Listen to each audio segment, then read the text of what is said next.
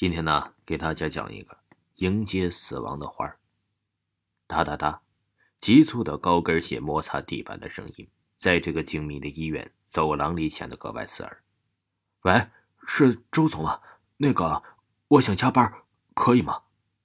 嗯嗯，那那那我挂了呀。罗音把暗红色的手机塞进了口袋，再次走向了办公室。罗音呢，是一位妇产科医生。身材苗条，皮肤雪白，标准的瓜子脸，乌黑的刘海刚好遮住两条细细的柳眉，大大的桃花眼，又浓又长的睫毛附在了大眼睛上，煞是好看。因为她浑身透露着一股自然美，所以每天都可以看见成群的男人抱着各种各样的礼品排队赠送于她，谁都希望获得美人心，害得罗音每次只能小心翼翼地从后门走。这次他忍无可忍，特地向周总申请加班。为了摆脱那群人，罗音觉得值了。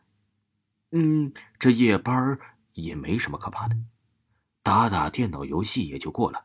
罗音暗暗的为自己加油。他缓缓的打开笔记本，滴滴滴，邮件里收到一封信。罗音移动着鼠标，轻点开电子邮件，醒目的大字展开，发信人周总。孩子，加夜班的规矩我要和你讲讲。记住，无论听见什么都不要开门，就算有人大喊，绝对绝对不要理会。还有，书橱里的那本书不要看。最后告诉你一件事：如果有东西闯进来，逃，逃哪儿都行。你只需记住，逃出医院，大门锁上。就这样，祝你平安。罗音被这一段莫名其妙的邮件吓到了，不得不承认，他很胆小。咚咚，有力的锤门声从门外传来。罗英感到奇怪，他正想去开门，突然听到了周总说的话，那一丝勇气被磨灭了。他乖巧的坐回位子，大眼睛惊恐的看着门。啊，我快生了，医生！怪里怪气的女高音，夹杂着这一丝死气。罗英捂住耳朵，小脑袋埋在腿上，不敢理会。渐渐的，声音没了，安静的医院没有一丝声音。罗音悄悄抬头，下一秒，他被吓到了。书橱里的那本书正乖巧的躺在桌子上，似是有魔力般。罗英伸出了洁白的手，翻开了第一页，鲜红的大字伴随着腥味十分骇人。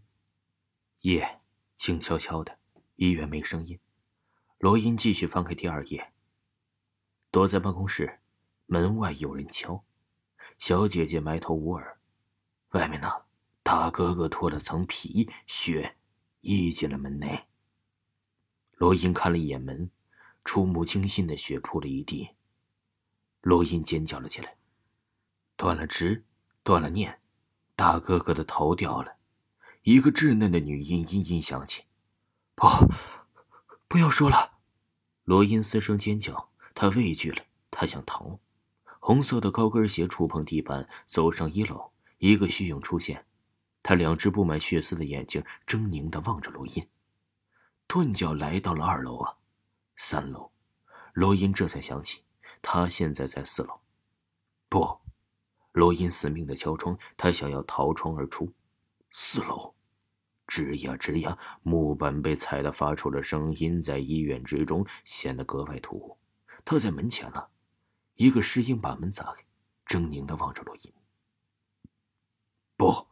罗英绝望了，他不知道该怎么办，他只能看着他们在尽情的撕咬着他，血流了一地，似乎是死亡边缘的曼珠沙华。